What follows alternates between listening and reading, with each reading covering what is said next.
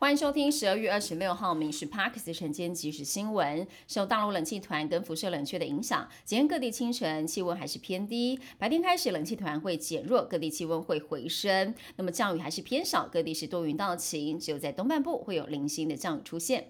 最近一波波寒流报道，有民众用暖暖包来取暖，但时间上要注意了。一是提醒所有的保暖物品，包括了暖暖包、电暖炉、热水袋、电热毯等等，都要注意使用的时间。使用不小心会让患者出现了火逼性红斑，会造成皮肤的伤害，甚至热敷或使用笔电都可能引发类似的症状，还会有致癌的风险。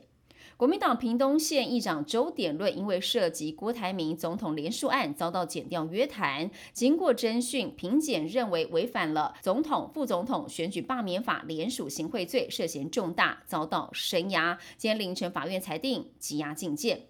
吃水果要洗干净，表面不只有脏污，可能存在抗药性霉菌。国卫院在超市贩售的六种水果表面分离出了一百二十三株的霉菌菌株，以热带念珠菌占比是最高的，而且有三株对于常用的临床治疗霉菌感染的氟康唑有抗药性。不小心吃进去的话，如果免疫系统健全，就有能力清除；但是免疫功能下降或比较低，就会引发感染。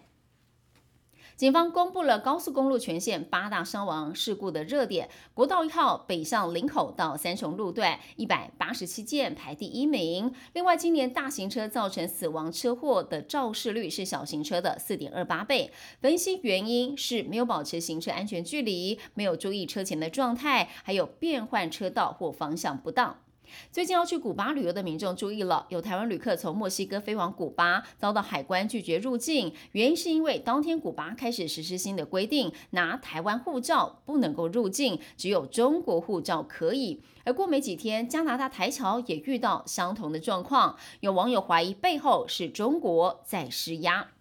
美国财经月刊。全球金融公布了今年世界最富国的排名，由欧洲的爱尔兰拔得了头筹，台湾冲上了第十四名，比日本、南韩跟中国都还要高。专家分析，台湾的人均 GDP 相对其他国家表现不错，疫情期间全球经济成长，许多国家受到的冲击是比较小，有机会冲上前十名。